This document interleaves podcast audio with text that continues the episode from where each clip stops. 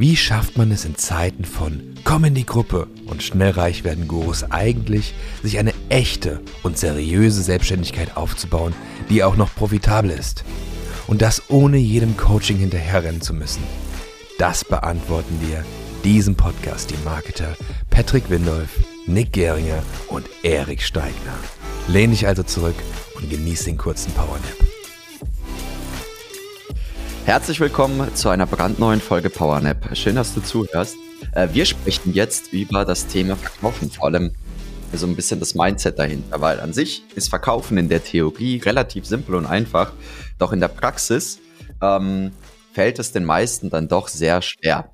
Und ganz viele kommen jetzt her und sagen, oh, du hast nicht das richtige Skript und das ist, du machst es hier falsch und machst es da falsch und das stimmt auch, insoweit, dass ein gutes Skript sehr wichtig ist, dass die Art und Weise, äh, wie das Gespräch aufgebaut ist, was man zu bestimmten Zeitpunkten sagt und wie man Einwände behandelt. Doch ein Punkt ist viel wichtiger, bevor man dahin kommt, und zwar das Thema äh, dein eigenes Mindset zum Thema Verkauf und vor allem auch ähm, Verkaufschancen zu schaffen und zu erarbeiten. So und ähm, Darüber wollen wir ein bisschen reden. Und bevor ich da jetzt einsteige mit meinem Input und Senf, würde ich gerne Patrick was dazu sagen lassen. Mhm. Ja, also äh, Skripte, äh, hast du ja eben schon angesprochen, ist natürlich wichtig, ja, damit man das Ganze ein bisschen systematisieren kann und äh, ich sag mal einfach ein bisschen Ordnung reinbringt und weiß, okay, das und das muss man sagen oder das und das sagt man einfach nicht. Ähm, aber äh, wie du schon sagst, das Wichtigste ist, glaube ich, einfach ähm, das Mindset, äh, beziehungsweise einfach auch die Attitude, äh, wie du in so ein Verkaufsgespräch reingehst, ob es jetzt am Telefon ist oder persönlich oder in einem Zoom-Call. Ähm, hatte ich gerade gestern in, in einem Live-Call mit unseren Kunden gehabt, das Thema Attitude beim Verkaufen. Ähm, weil ähm, oft, gerade wenn man anfängt zu verkaufen, und ich glaube, den Fehler haben wir alle mal gemacht, ähm, denkt man halt, man muss jetzt irgendwie den Gegenüber so heftig überzeugen und dem so einen Arsch kriechen, ja, um es mal auf Deutsch zu sagen und äh, dem sein Produkt als das Beste überhaupt und was weiß ich nicht zu verkaufen. Ähm, und ähm, halt so auf Teufel komm raus, so dieses, als würde man diesen Kauf erzwingen wollen, ja. Äh, und man will jemanden also überzeugen, klar, aber gerade dieses Überreden ähm, ist, glaube ich, so der große Fehler, den die meisten am Anfang machen. Und ähm, ich hatte gerade gestern halt, wie gesagt, im Live-Call gesprochen, habe gesagt, hey, ähm, als wir uns quasi, ich sag mal, so ein paar Verkaufsgespräche wieder angehört haben, ähm, beziehungsweise durchgegangen sind, was sie so gesagt haben ungefähr ähm, und das halt besprochen haben. Ähm, und da, da dachte ich mir halt auch einfach wieder, so der größte Unterschied bei mir war gewesen, als ich ähm, einfach meine, äh, ja, ich sag mal, Abschlussquote äh, massiv nach oben getrieben habe, war einfach dann die Einstellung gewesen, und äh, ich habe das am Anfang auch unbewusst gemacht und irgendwann mal halt bewusst, ähm, dass ich halt äh, zum Beispiel ähm, Leute eher von mir weggedrückt habe äh, fürs Verkaufen, also äh, beziehungsweise um dem was zu verkaufen und dann wollten die halt noch mehr kaufen. Also äh, das ist mir halt nicht nur einmal passiert, das ist mir immer wieder passiert und immer öfters, bis ich mir irgendwo gedacht habe, okay, warum kaufen die denn ja? Ich sag denen doch, ich habe momentan nicht so die Kapazitäten. Ja, aber wer hat denn keine Kapazitäten? Der, der erfolgreich ist. Und zu dem willst du dann auch, ja. Und äh, dann machen Platz frei. Also diese, das war halt bei mir wirklich so damals gewesen, dass ich halt ähm, einfach, ich sag mal, alles eins zu eins gemacht habe, One-Man-Show war und ähm, ja, und im Prinzip solche Dinge halt dann gesagt habe, auch klar zu den Leuten, mit denen ich im Prinzip Verkaufsgespräche hatte, äh, dass ich gesagt habe, ja, ich weiß nicht, ob wir das noch unterbringen und sowas, ja, weil ich habe momentan viel zu tun und so. Und dann wollten die halt noch mehr und das ist halt so äh, dieses diese Einstellung, die ich dann auch hatte. Und ich habe den Leuten nicht das Gefühl gegeben, dass ich sie unbedingt brauche.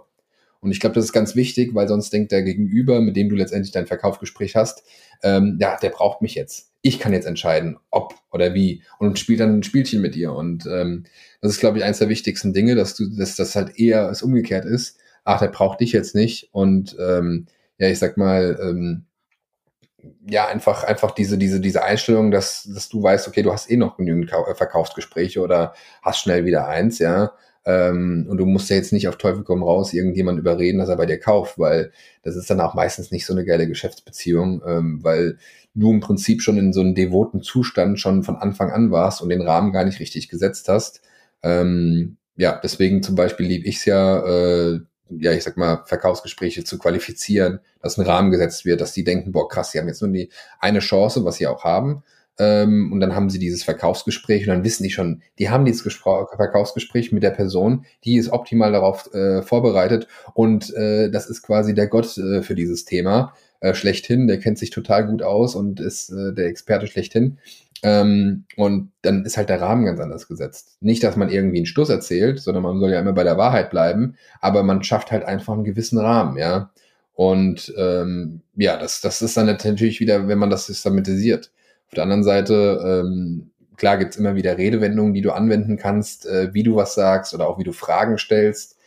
Ähm, haben halt auch viele, ich sag mal, den Fehler gemacht, dass äh, viele immer denken, sie müssten ganz viel erzählen, ganz viel reden. Aber letztendlich beim Verkaufen kommt es einfach zu 80 Prozent darauf an.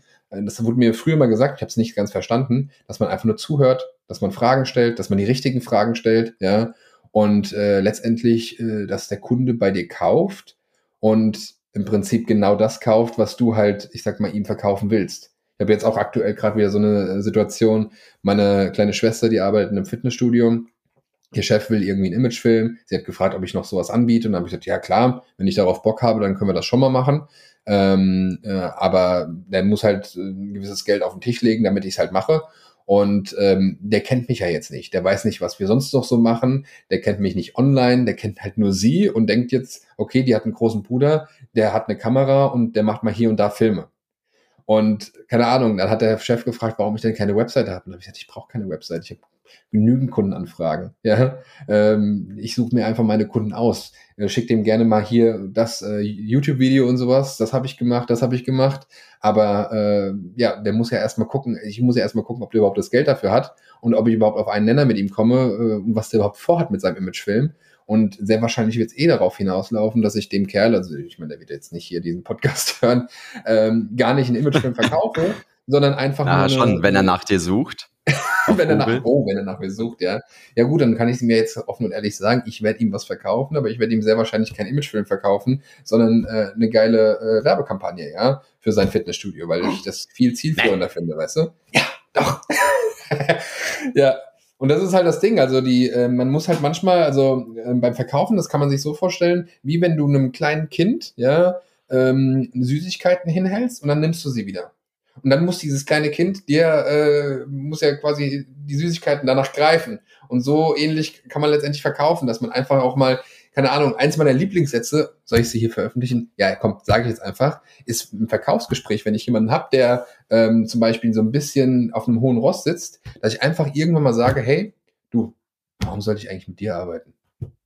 Und dann überlegen die Leute plötzlich, weil das haben die noch nie von einem Verkäufer gehört, äh, der denen was verkaufen will. Ähm, ja, warum soll, ja, dann überlegen die und dann verkaufen die sich quasi dir rein, damit du quasi den Abschluss mit denen machen kannst und damit die dann sagen, ja, ich bin gut genug, dass du mich closen kannst. Ja, aber Nick, erzähl du. Was, was, was, was, was äh, ist jetzt, äh, ich sag mal so, dein, dein, dein wichtigster Punkt beim Verkaufen oder, oder hast du eine Frage dazu?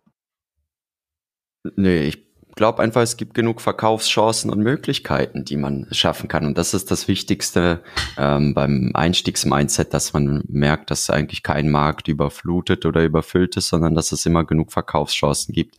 Ein einfaches Beispiel ist, ich habe 2014 Network Marketing kennengelernt und habe dann im Prinzip mit der Person, die äh, über die ich das kennengelernt habe, habe ich dann, hat er gesagt, ja Mensch, auf der Welt machen schon so und so viel Millionen Leute Network Marketing und dann habe ich so durchgerechnet und habe gesagt, ey, schau mal, wenn jeder von den Leuten, die Network Marketing machen, jeden Tag nur mit drei Leuten redet, dann haben doch selbst nach 30 Tagen die Pinguine ähm, und die Eisbären erfahren, dass es äh, Network Marketing gibt und dann bleibt doch für niemanden mehr was übrig. Na, also warum sollte man das machen? Und dann hat er gesagt, weißt du, Nick, das Spannende ist, das wird halt nie passieren, weil erstens wird jedes Jahr jemand Neues 18 und zweitens ähm, macht das nicht jeder. Und das Spannende war halt, dass als ich dann äh, Network Marketing gemacht habe und Gas gegeben habe, dass wir halt jeden Tag mit Leuten geredet haben, von jung bis alt, die noch nie davon gehört haben.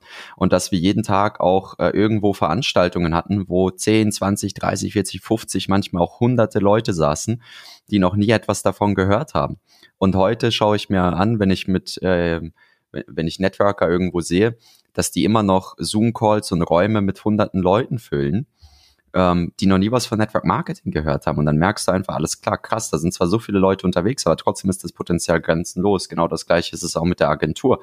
Es wird immer wieder Leute geben, die ihr Geschäft neu starten, die noch nie darüber nachgedacht haben, mal Facebook-Ads zu schalten, Funnel zu bauen, YouTube-Ads zu machen oder ein Imagefilm sich zu holen.